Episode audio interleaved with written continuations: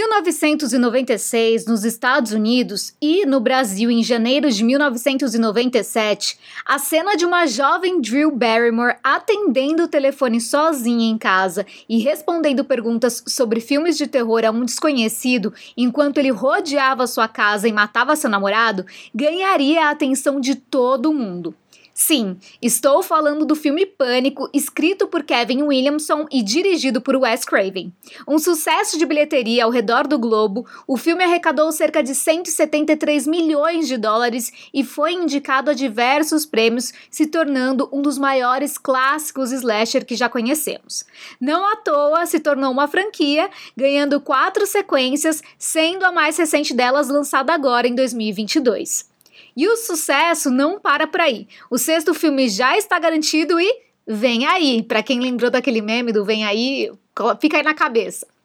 Não só isso também, né? Esse quinto filme bateu aí vários recordes, arrecadou também um dinheirão e é um sucesso só. Entretanto, nem tudo são flores. Na época do lançamento do primeiro filme, a produção enfrentou problemas de censura e foi criticada por parte do público por inspirar crimes violentos.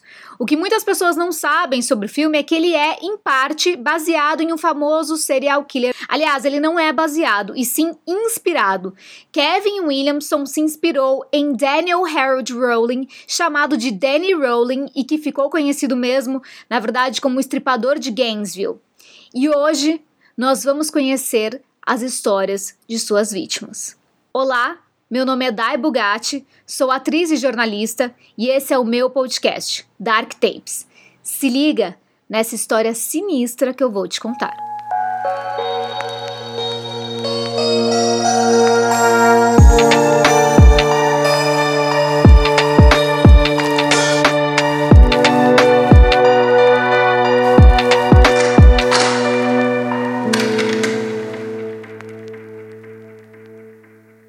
Nós estamos acostumados com leituras, filmes e séries sobre serial killers, contudo, a maior parte de nós, e ainda bem, não faz ideia do que é ter um assassino à solta amedrontando uma vizinhança ou até mesmo um estado, uma cidade, enfim.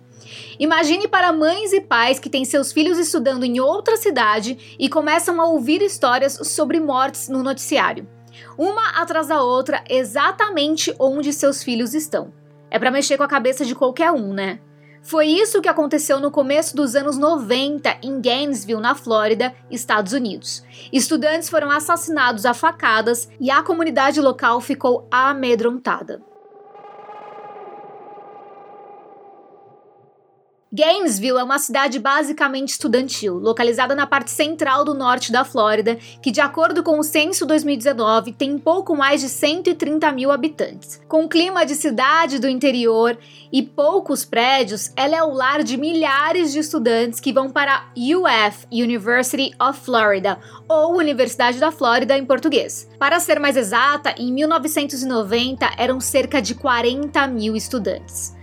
A universidade é a maior empregadora da região e tem um vasto campus de tirar o fôlego. Para os estudantes, é a oportunidade perfeita: estudos, festas e futebol americano. Aqui preciso lembrá-los de que o ano letivo nos Estados Unidos é diferente do nosso. Ele começa entre agosto e setembro e termina entre maio e junho. Geralmente as aulas começam em 1 de setembro, mas isso não é uma regra. As escolas e as universidades têm liberdade de decidir a data de início das aulas. Sendo assim, imaginem que no verão as cidades com muitos estudantes costumam ficar mais vazias, e quando as aulas se aproximam, elas voltam a encher. E foi exatamente isso que aconteceu em agosto de 1990 em Gainesville. Com a proximidade do começo das aulas, os alunos estavam de volta à cidade, entre eles duas estudantes, Sonia Jane Larson, de 18 anos, e Christina Powell, de 17. Ambas eram calouras e estavam se mudando para a cidade para começar o ano letivo.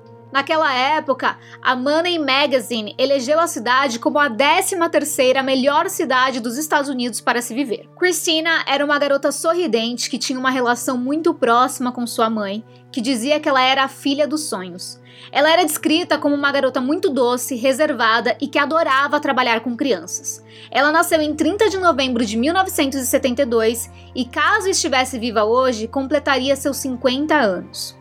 De acordo com uma amiga, Christina estava muito animada pela nova fase da vida após o colégio. Após descobrir que fora aprovada para estudar na Universidade da Flórida, ela vestiu a camisa de fato. O mascote e símbolo da universidade é um jacaré, e a partir da notícia, tudo era jacaré para ela. Inclusive, ela ganhou de seus pais um colar dourado com o um animal como presente de formatura.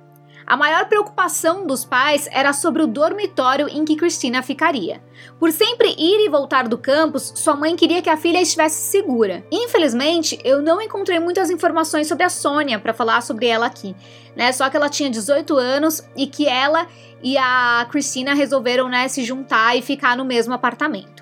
Christine e Sonia, elas se conheceram fazendo um curso e aí que elas decidiram morar juntas e infelizmente os dormitórios do campus já estavam todos ocupados e as duas encontraram um apartamento em um complexo chamado Williamsburg Village. Em 24 de agosto, sexta-feira, as duas passaram a primeira noite no novo apartamento na rua 16 Sudoeste. E no dia seguinte, sábado, a irmã e o cunhado de Cristina foram levar as coisas dela que estavam faltando para o novo lar da estudante. Eles tocaram a campainha e nada. Ninguém atendeu a porta. Na porta de entrada haviam recados de amigos dizendo que iam sair, provavelmente deixados ali na noite anterior. Precisamos lembrar que a comunicação era totalmente diferente naquela época. Cristina ainda não havia entrado em contato com a família e o telefone ainda não estava instalado no apartamento então ninguém tinha tido contato com ela até então. É claro que imediatamente a família achou aquilo muito estranho. Sendo assim, seus pais, que moravam mais próximos ali da universidade do que os pais de Sônia, também foram para lá no domingo, dia 26. Depois de muitas tentativas infrutíferas de bater na porta e tentar descobrir onde Christine estava, eles localizaram uma pessoa da manutenção dos apartamentos ali, né, do Williamsburg Village, e pediram para que ele entrasse no apartamento. Ele falou com a sua gerente, né, e ela não autorizou que ele fizesse aquilo sem uma autorização da justiça e muito menos sozinho. Então, ele solicitou, ele ligou para a polícia e solicitou um oficial para acompanhá-lo. Assim, o responsável pela manutenção, a gerente e o policial Ray Barber foram até a porta com os pais de Christina atrás deles, aguardando às 16 horas. Quando entraram no apartamento, tudo o que viram foi caos. Uma das garotas estava na cama, o responsável pela manutenção não aguentou, saiu correndo e vomitou. Imediatamente, os pais souberam que algo não ia nada bem. Então, Ray Barber solicitou reforço pedindo que um supervisor, um responsável pela identificação criminalística e os investigadores fossem para o apartamento. Os que presenciaram a cena, mesmo policiais, disseram que nunca tinham visto uma cena de crime como aquela.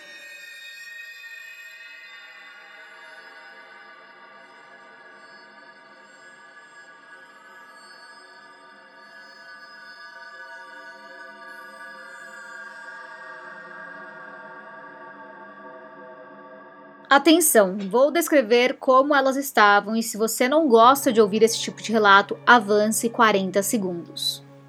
Christina Powell jazia no chão, ela tinha sido estuprada e esfaqueada até a morte. Seus seios estavam mutilados e faltando um dos mamilos.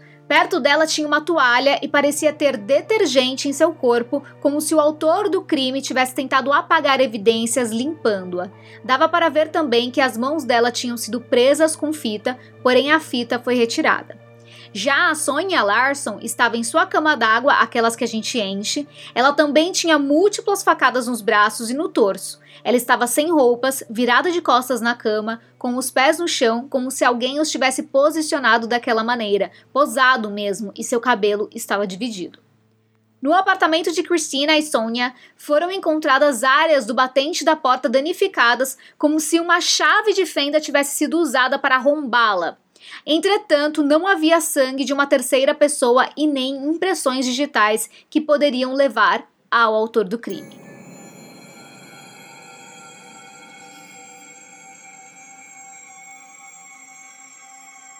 O chefe de polícia, Wayland Clifton, assistia a um jogo de futebol americano quando recebeu a ligação dizendo que precisava ir até lá. Naquela noite, ele foi para casa se perguntando se o indivíduo que tinha cometido aquele crime agiria de novo. Em sua opinião pessoal, sim. E ele estava certo. O terceiro assassinato seria descoberto apenas oito horas depois. Krista Hoyt, de 18 anos, sonhava em ser policial. Durante todo o colegial, ela só falava sobre isso. Naquele ano, ela estava frequentando a Santa Fé Community College e trabalhava meio período na delegacia. Ela trabalhava no turno da meia-noite como escrivã. De acordo com sua madrasta, em depoimento dado para o documentário da ABC News, não importava o que estivesse acontecendo, Krista era uma pessoa muito feliz. Ela era iluminada. Krista também era muito pontual. Entretanto, naquela noite de domingo, ela não apareceu para trabalhar. Após tentarem ligar inúmeras vezes para a residência de Krista, dois oficiais, Keith O'Hara e Gail Barber, foram enviados até lá. Quando ninguém atendeu após tocarem a campainha, o oficial O'Hara decidiu rodear o apartamento. Vejam bem, o que eu chamo aqui de apartamento talvez não seja exatamente o que vocês imaginam. Nos Estados Unidos é comum chamar de apartamento residências que são divididas em duas por andar, por exemplo. Então temos um apartamento no andar de baixo e outro no andar de cima. É como se fosse uma casa, né? Um sobrado, só que o andar de cima é uma casa e o andar de baixo é outra. Não sei se foi muito clara. Dito isso, o oficial O'Hara encontrou uma porta de vidro com a persiana levemente para cima nos fundos da casa. Ele se ajoelhou e olhou dentro do apartamento com sua lanterna. Aquela fresta dava para o quarto e tudo o que ele conseguiu dizer para sua parceira Barber foi: Não olhe, você não quer ver isto. Novamente, se você não gosta de ouvir como a vítima estava, avance 45 segundos. Infelizmente, Krista também foi encontrada mutilada, porém pior. Ela tinha sido decapitada e sua cabeça estava em uma prateleira de livros. Seu corpo também estava posado, sentado e com os pés no chão, entretanto, com o peso do torso, ele tinha tombado para a frente. Havia um rasgo do peito até a pelve e seus órgãos estavam expostos. Ela foi assediada sexualmente horas antes de morrer e a causa da morte foi devido às facadas que ela levou. O chão do quarto de Krista estava uma bagunça, com muito sangue, principalmente no local em que sua cabeça havia sido arrancada. Em sua cama havia uma camiseta rasgada e um sutiã. Naquele momento, seu pai não soube de nada disso. Lhe disseram que ela morreu rapidamente e não sofreu. Guardem essa informação. Imaginem o choque. Afinal, ela era uma colega de trabalho dos policiais. Não deve ter sido fácil. As similaridades entre os assassinatos não passaram batido. As mesmas marcas para arrombar a porta, ambas as portas, aliás, a fita também tinha sido removida dos pulsos e as facadas eram similares. E uma coisa que eu esqueci de comentar é que a fita também era usada na boca das vítimas e também era retirada depois. Logo, notícias de que havia um serial killer à solta se espalharam, o que causou um alvoroço no campus. Enquanto isso, as autoridades trabalhavam para tentar descobrir quem era o autor dos crimes tão incomuns para aquela cidade. Nesse meio tempo, no próprio domingo, enquanto as autoridades não tinham nenhuma pista sobre o autor do crime, reuniam mais oficiais para ajudar no caso e mulheres deixavam Gainesville com medo de ficarem sozinhas em suas casas, as autoridades receberam um chamado no rádio dizendo que havia um assalto a um banco, o First Union Bank, que ficava a poucas milhas dos locais dos crimes. Entretanto, o assaltante tinha conseguido fugir. Na segunda-feira à noite, um policial perseguiu um homem dentro de uma área de mata e encontrou um acampamento. No acampamento havia dinheiro manchado com tinta vermelha e é aí que está. Um dos funcionários do banco havia colocado uma leva de dinheiro com tinta dentro da mala, aquelas que explodem né, nas, nas cédulas, que o assaltante havia levado. Ou seja, aquele era o dinheiro roubado. O homem já não estava mais no acampamento. Aqui temos uma falha da polícia, se não a primeira, né, dentre elas. Eles encontraram uma arma, uma chave de fenda e um gravador com uma fita. E pasmem, ninguém ouviu o que tinha na fita. Ninguém se preocupou em ouvir qual era o seu conteúdo. Sendo assim, eles recolhem todas as evidências pensando que tinham ligação apenas com o assalto e as armazenam até que o terceiro assassinato acontece. As vítimas dessa terceira cena de crime eram os amigos Trace Pauls e Manuel Taboura, conhecido como Manny.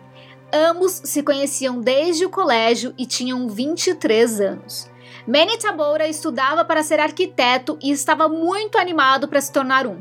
De acordo com um relato de seu irmão para o documentário da ABC News, Manny era jogador de futebol americano na escola, ator do grupo de teatro do colégio, e parece que naquele momento de vida de Manny, tudo caminhava bem, como se as coisas estivessem se encaixando em seu lugar para dar tudo certo. Uma coisa era certa, ele sempre entrava em contato com a família, aonde quer que estivesse.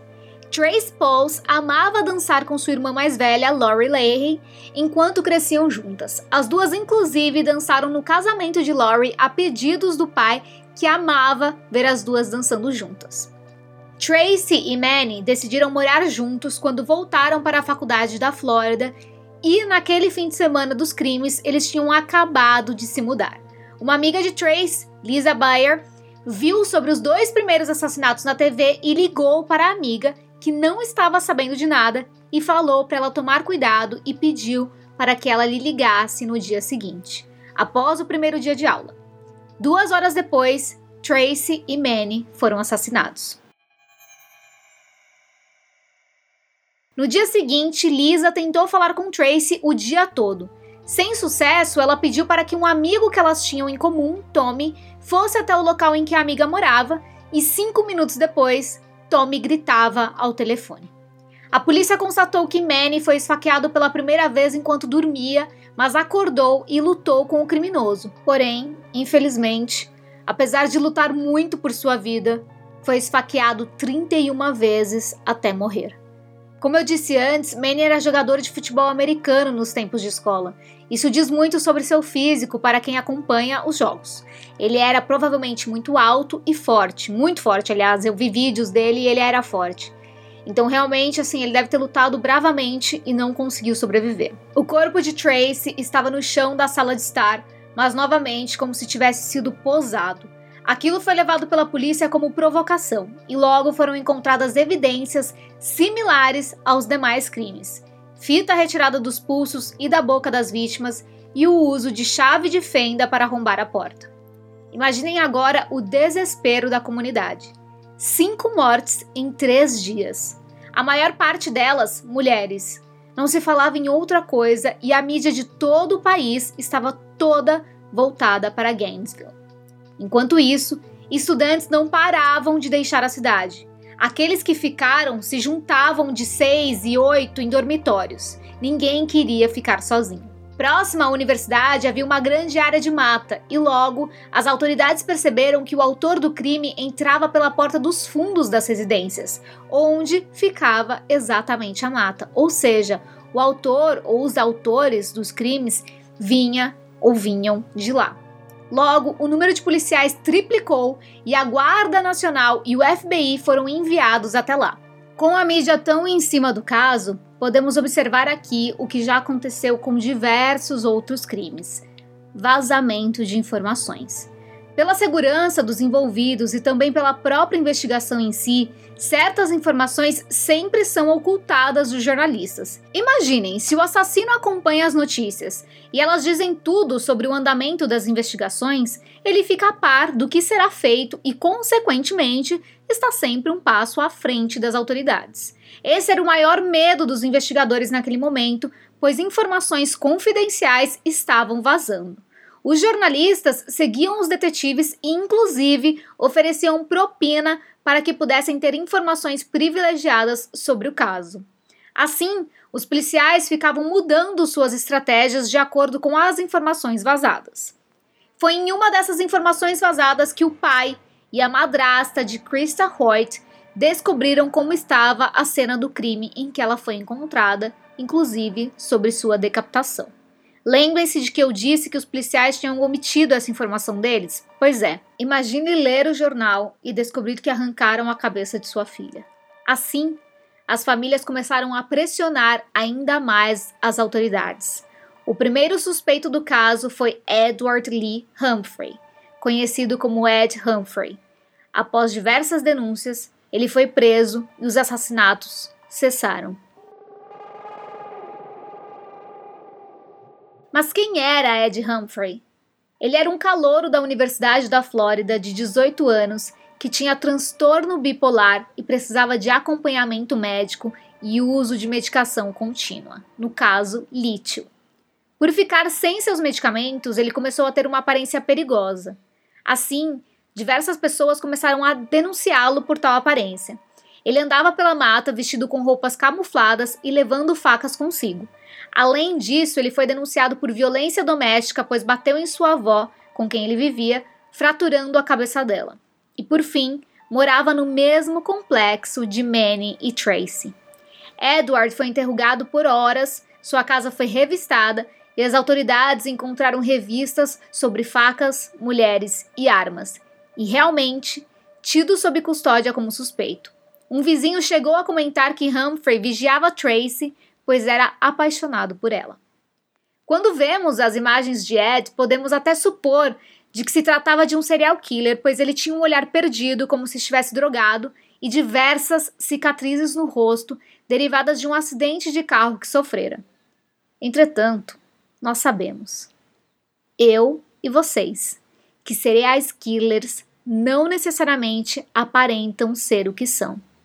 Pelo contrário, muitas vezes sua aparência nos transmite paz, uma mensagem oposta, né? Sendo alguém de confiança e uma pessoa muito solícita. Além disso, é claro, nós sabemos que a gente não pode acusar ninguém e levar em consideração a aparência e nem julgar as pessoas. Enfim, né? 2022, não, não devemos fazer isso, apesar de saber que muitas pessoas ainda fazem. É, tá intrínseco né, na nossa sociedade, a gente não deve levar a aparência em consideração. Mas aqui nós observamos como o preconceito, também da época, né, e, e também de agora, não tem como fugir disso, compactuou para que Ed fosse considerado suspeito. As pessoas o acusavam de ouvir rock pesado e ficar fora de casa por longos períodos durante a noite, principalmente na mata. Entretanto, apesar de algumas evidências darem sim a entender que Ed estava em algumas das cenas dos crimes, elas não eram conclusivas, ou seja, não comprovavam que ele era realmente o culpado pelos crimes. Como era difícil de acusá-lo, mas também não havia nada que comprovasse que ele não era o culpado, a sua fiança, ele foi preso na verdade, né, por conta do, da violência doméstica contra a avó, mas a fiança dele foi estipulada em um milhão de dólares. É muito dinheiro, mesmo para a época, muito dinheiro. Por que uma fiança tão alta? Porque as autoridades queriam deixá-lo preso para que eles pudessem construir o caso e finalmente acusá-lo formalmente. Imaginem, os assassinatos tinham cessado, uma pessoa tinha sido presa. É claro que as famílias naquele ponto estavam aliviadas, Apesar de não trazer os entes queridos de volta, a sensação de justiça dá uma certa paz de espírito. Isso acontece muito quando uma pessoa é presa injustamente. Para os envolvidos, não importa muito. Eles querem ver alguém pagar pelo crime cometido.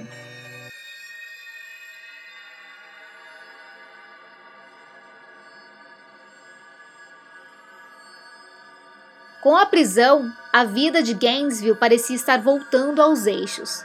Enquanto isso, a polícia continuava investigando e, mesmo que o autor dos crimes tivesse limpado as cenas, três das vítimas tinham vestígio de sêmen do assassino.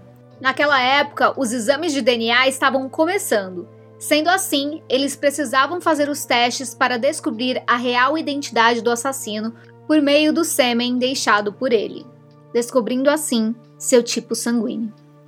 E aí, temos nosso primeiro problema com Ed Humphrey. Seu tipo sanguíneo era A e o tipo sanguíneo do sêmen encontrado nas cenas dos crimes era B. Tudo parecia perdido até que as autoridades receberam uma denúncia de Crime Stopper. Aqui explico para vocês o que isso significa. Crime Stoppers, em tradução literal, seria algo como paralisadores de crimes. Não, não porque não é a palavra paralisar em si, sim parar. Na verdade, stop é parar, né? E, cri e crime é crime. Então o nome é de pessoas que param o crime, vamos dizer assim.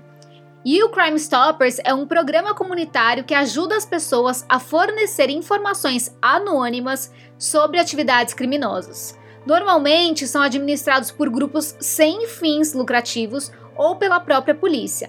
Eles operam separadamente do sistema de números de telefone de emergência e de outros métodos padrão de contato com a polícia. Se você ouve o podcast norte-americano Crime Junkie, um dos meus preferidos, já deve ter notado que Ashley Flowers, a apresentadora, fala que os episódios são trazidos pelo Crime Stoppers de Central Indiana. Por exemplo, lá, né, nesse caso, é o de lá. Esses programas eles existem em todos os Estados Unidos, então por isso que tem o de Indiana de, e de outros lugares, né? Voltando ao caso, as autoridades receberam uma denúncia do Crime Stoppers de Shreveport, na Louisiana. Lá, três pessoas tinham sido assassinadas e o corpo de uma das garotas tinha sido mutilado exatamente como os das vítimas de Gainesville.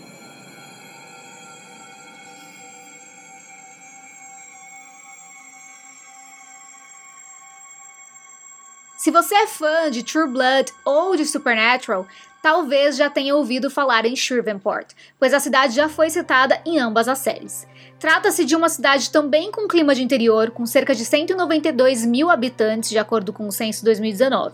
A cidade era tão tranquila nos anos 90 que, de acordo com as autoridades, as pessoas deixavam suas portas de casa e carros destrancados, às vezes até com a chave no banco da frente, para vocês terem uma noção da tranquilidade em que eles viviam naquela época. O crime da denúncia do Crime Stoppers de Shreveport não era posterior aos crimes de Gainesville, e sim anterior. Ele havia ocorrido no começo de novembro de 1989 e tratava-se de uma família assassinada, a família Grissom. O pai, William Grissom, de 55 anos, a filha, Julie Grimson, de 24 anos, e o neto, Sean Grissom, de 8 anos, foram esfaqueados dentro de casa. Infelizmente, eles foram assassinados em 4 de novembro, sábado, mas só foram encontrados dois dias depois, em 6 de novembro, segunda-feira, por um vizinho que percebeu que os carros não saíram do lugar durante o fim de semana. Aqui, percebemos a importância da convivência em comunidade. Apesar de parecer um detalhe, foi um detalhe decisivo para a descoberta dos corpos. Pensem que durante praticamente um ano esse caso ficou frio porque a polícia de Shreveport não tinha um suspeito. A família não tinha inimigos, ou seja, ninguém tinha motivo para matá-los. Quando os investigadores se encontraram para analisar as cenas dos crimes e compará-las, perceberam que o corpo de Julie Grissom estava posado igual ao de Sonia Larson. O corpo no canto da cama, pés no chão, braços acima da cabeça e o cabelo dividido na cama. Além disso, uma toalha estava embaixo de seus pés e havia material de limpeza no lugar. E a fita para imobilizar as vítimas também tinha sido retirada delas. William estava caído contra a porta, bloqueando a entrada de uma sala. Sabe-se que naquela noite ele cozinhava carne no grill no quintal dos fundos da casa. Sean, de 8 anos, foi esfaqueado enquanto assistia à TV e foi encontrado no chão com a face virada para baixo e com uma faca que entrou por suas costas e atravessou seu peito, saindo pela frente. William era divorciado e era supervisor de uma loja AT&T. Seus amigos o descreviam como educado, amigável e muito respeitoso. Ele lutava há anos contra um câncer de garganta e estava melhorando muito na época. Além disso, estava muito perto de se aposentar. Julie estudava marketing na Louisiana State University of Shreveport e trabalhava em uma loja por meio período. Julie estava muito próxima de se formar. Sean era neto de William e sobrinho de Julie e passava o fim de semana na casa do avô como parte da sua comemoração de aniversário. Ele estudava na Turner Elementary e seu pai recebeu a ligação da polícia na segunda-feira de manhã, dia 6 de novembro, quando chegou ao trabalho. Imediatamente, ele soube que algo estava errado. A mãe de Sean tentou contato com o sogro, não teve resposta, e pela escola de Sean descobriu que ele não tinha ido à aula, achando aquilo muito suspeito. Um detalhe no crime de Shreveport fez toda a diferença para a investigação. Ali já não restavam dúvidas de que se tratava sim do mesmo assassino, mas ele havia mordido o seio esquerdo de Julie e assim eles puderam coletar evidências e enviar ao FBI. Aliás, né, material genético. Mas vejam bem, eles tinham um suspeito preso que nada tinha a ver com Shreveport, ou seja, um inocente.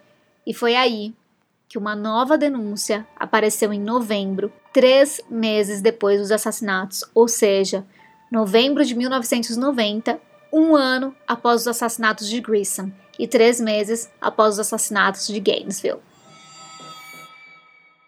Um casal estava de férias passeando pela região de Panhandle, na Flórida. Só especificando aqui, é uma região que pega 16 condados da Flórida, enfim, uma península assim. A mulher na época, Cindy Dobbin, e hoje Cindy Juraxic, estava com seu marido Steven e os seus filhos quando viu no noticiário sobre os assassinatos de Gainesville. Imediatamente, ela teve um clique e soube quem era a conexão entre Gainesville e Shreveport local onde sempre havia morado, e disse ao marido: Danny, Danny Rowling pode ter feito isso. Cindy conhecera Danny Rowling na igreja. Na ocasião, seu marido achou o homem estranho, mas Cindy discordou. Entretanto, Danny ficou hospedado na casa do casal por um tempo e começou a falar coisas estranhas para Steven. Uma delas era de que ele gostava de enfiar facas nas pessoas. Ao ouvir isso, Steven disse que Danny não poderia mais ficar na casa deles. Cindy nunca esqueceu aquela informação. Na verdade, ela disse no documentário da ABC News que aquilo nunca a deixou em paz e, quando viu o noticiário, ligou para o Crime Stoppers e falou que eles precisavam investigar Danny Rowling. E quem era Danny Rowling? Daniel Harold Rowling nasceu em 26 de maio de 1954 em Shreveport, Louisiana. Ele foi criado pelo pai James e pela mãe Gloria, que era dona de casa. O pai era militar. Sabe-se que o pai era bastante rígido na criação dos dois filhos. Danny tinha um irmão, o mais novo, Kevin, e Daniel saiu de casa aos 17 anos e entrou para a Força Aérea Norte-Americana. De acordo com Cindy, Daniel sempre andava com sua guitarra e sonhava em ser um cantor de música country. Entretanto, ele escrevia estranhas letras de música. Ele saiu da Força Aérea dois anos depois, após ser pego usando substâncias alucinógenas, e se casou, mas quando tinha 23 anos, discutiu com sua esposa e ameaçou matá-la, o que os levou ao divórcio. Depois disso, começou a realizar assaltos, bebia, usava drogas e foi preso e solto várias vezes entre os anos 70 e 90, sendo condenado em diversos lugares. Por fim, ele voltou a morar com seus pais após sair da prisão pela última vez, e ainda Cindy disse que o pai de Daniel o odiava. Em 18 de maio de 1990, Danny e seu pai começam uma calorosa discussão, o que resulta em James expulsando Danny de casa novamente com uma arma apontada para ele. Entretanto, Daniel pega sua própria arma, volta para dentro de casa e atira no pai. Apesar de ter dado um tiro certeiro entre os olhos, a arma era de baixo calibre e James sobreviveu com sequelas, é claro, né? Perdendo um dos olhos e uma das orelhas. Depois disso, Danny desaparece, chegando a mudar sua identidade para Michael Kennedy Jr. por um tempo. Quando a polícia começa a investigar Daniel, logo descobrem os delitos por ele cometidos e se recordam do roubo ao banco no mesmo dia em que encontraram o corpo de Krista Hoyt. Sendo assim, pegam as evidências coletadas no acampamento e finalmente dão atenção para o gravador com a fita cassete dentro. Aleluia! Lá tem uma música de Daniel cantando sobre matar um veado e como fazer com que a morte seja certa. Por fim, ele diz seu próprio nome na música. Apesar dos três meses de atraso para descobrirem a fita, as autoridades não podiam mais perder tempo, e naquele momento eles sabiam exatamente onde Danny Rowling estava, a cerca de 40 milhas, ou 64 quilômetros, de Gainesville.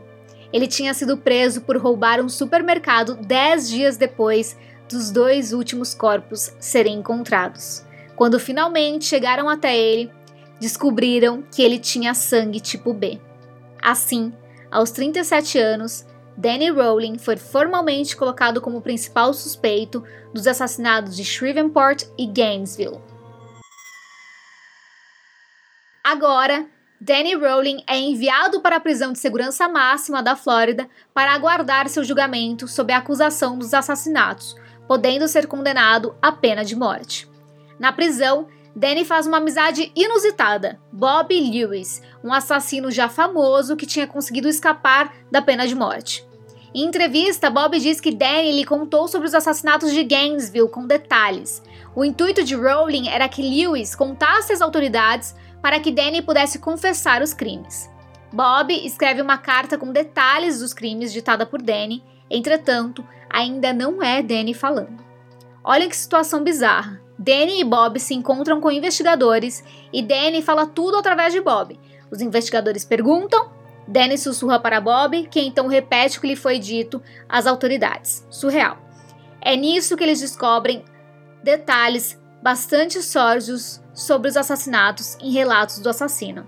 Ele seguiu Sonia Larson e Christina Powell em uma caminhada até onde ambas moravam. Ele matou Sonia primeiro, estuprando-a e a esfaqueando. Na sequência, cometeu necrofilia e cortou um de seus mamilos.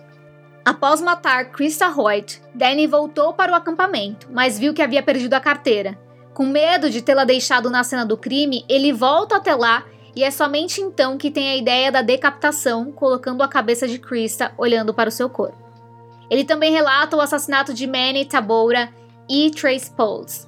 De acordo com ele, Tracy ouviu a briga entre Rowling e Tabora e correu para o seu quarto, trancando a porta. Entretanto, enquanto ele tentava arrombá-la, ela lhe disse: Você é o cara, não é? No sentido do cara que todos estavam procurando pelos assassinatos. E ele respondeu: Sim, eu sou o cara. Através de Bob, os investigadores ouvem que Danny tem diversas personalidades. Uma delas era o cara que gostaria e tentava levar uma vida normal, mas a parte obscura, que ele chamava de Inad, ou seja, Danny ao contrário, era aquela parte diabólica que o fazia cometer crimes como os roubos. Por fim, também tinha sua pior parte, o gêmeo. Ele era o responsável pelos assassinatos e crueldades. Obviamente, os investigadores desconfiaram de tal relato. O mais bizarro dessa história é que, enquanto aguardava seu julgamento, Danny foi apresentado por Bob Lewis a uma escritora, Sondra London, para que eles contassem a história dele. O intuito dela era humanizar os assassinos. E a história de Danny foi contada em um livro intitulado The Making of a Serial Killer: The Real Story of the Gainesville Murders in the Killer's Own Words que em tradução literal significa a criação de um serial killer, a verdadeira história dos assassinatos de Gainesville nas palavras do próprio assassino. Isso seria um absurdo por si só, mas a história não para por aí. Danny e Sondra se apaixonaram e chegaram a ficar noivos. De acordo com ela, na primeira vez em que ela o viu pela vidraça ali da prisão, ela soube que o amava porque ela teve uma coisa física ali, um, enfim. Rowling chegou a, a cantar para ela numa sessão com o juiz e a partir daí ela começou a representá-lo, mas o relacionamento não durou muito. Sondra ainda está viva.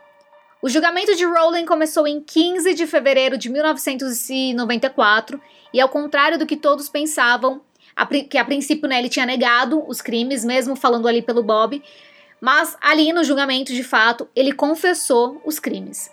Os crimes de Gainesville, que fique claro. Familiares das vítimas estavam presentes e ouviram como os assassinatos ocorreram.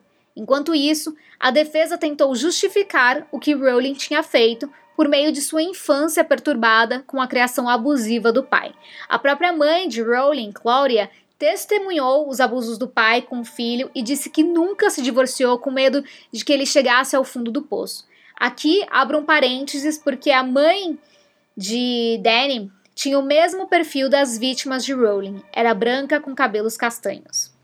Com um ano de idade, Danny apanhava do patriarca por não engatinhar direito. E parece que com o nascimento de seu irmão mais novo, o Kevin, a violência contra ele aumentou ao invés de diminuir, pois Danny havia sido gerado em uma gravidez indesejada.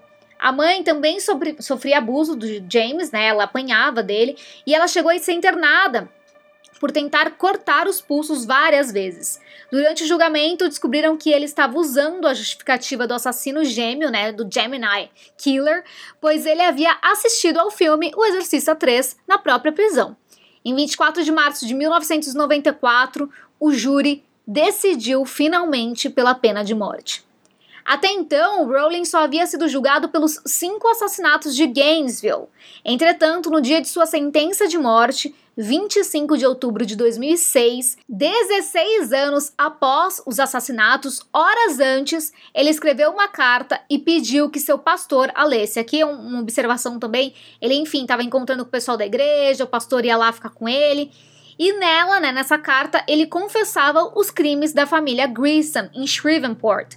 William era seu ex-chefe e o demitiu e por isso Rowling o matou. Suas últimas palavras foram cantadas. Sim, ele cantou um hino gospel antes de morrer, sem demonstrar nenhum remorso aos 52 anos, enquanto 27 pessoas assistiam à sua morte por injeção letal. Além do pastor, o irmão de Daniel também o visitou no dia da morte. Danny Harold Rowling foi a 63ª pessoa executada pelo estado da Flórida desde 1973, quando a pena de morte foi novamente instituída, né? Ele foi declarado morto às 16h13 na Florida State Prison. Se você está se perguntando o que aconteceu a Ed Humphrey, saiba que ele foi solto 10 meses após as agressões à sua avó. Mesmo que alguns investigadores no começo acreditassem que os crimes tinham sido cometidos por duas pessoas e tentassem comprovar a participação de Ed, com o tempo ficou claro que ele não estava envolvido no crime, nos crimes, aliás, né? Ele chegou inclusive a ser internado em um hospital psiquiátrico na época em que foi preso, mas saiu depois. Infelizmente, isso prova o quão falho é o sistema e o quanto a ânsia e a busca por uma figura né, de um culpado podem ser prejudiciais para pessoas que nada têm a ver com aquilo. Danny Rowling, na prisão, foi diagnosticado com transtorno de personalidade antissocial, borderline e parafilia. Ele ficou conhecido como o estripador de Gainesville e dizem até que ele mesmo disse que gostaria de ser famoso, assim como Ted Bundy. Mas esse não é, e não são, aliás, os nomes que eu quero que vocês se lembrem. Pelo contrário, eles deveriam ser esquecidos. Os nomes dos quais devemos nos lembrar são William Tom Greason, Julie Ann Greason, Sean Greason, Christina Powell, Sonia Larson, Krista Hoyt, Manuel Manny Tabora e Trace Pauls. As fontes de informações desse episódio vieram principalmente de Documentário 2020 da ABC News, ABC7 Chicago, New York Times, Kesla New, Shreveport Times, entre outras. Dark Tapes é escrito, apresentado e editado por mim, Dai Bugatti. O responsável pela identidade visual é o Guira e a vinheta foi criada pelo Alan Silva. Procure por arroba DarkTapesPod nas redes sociais e até o próximo episódio.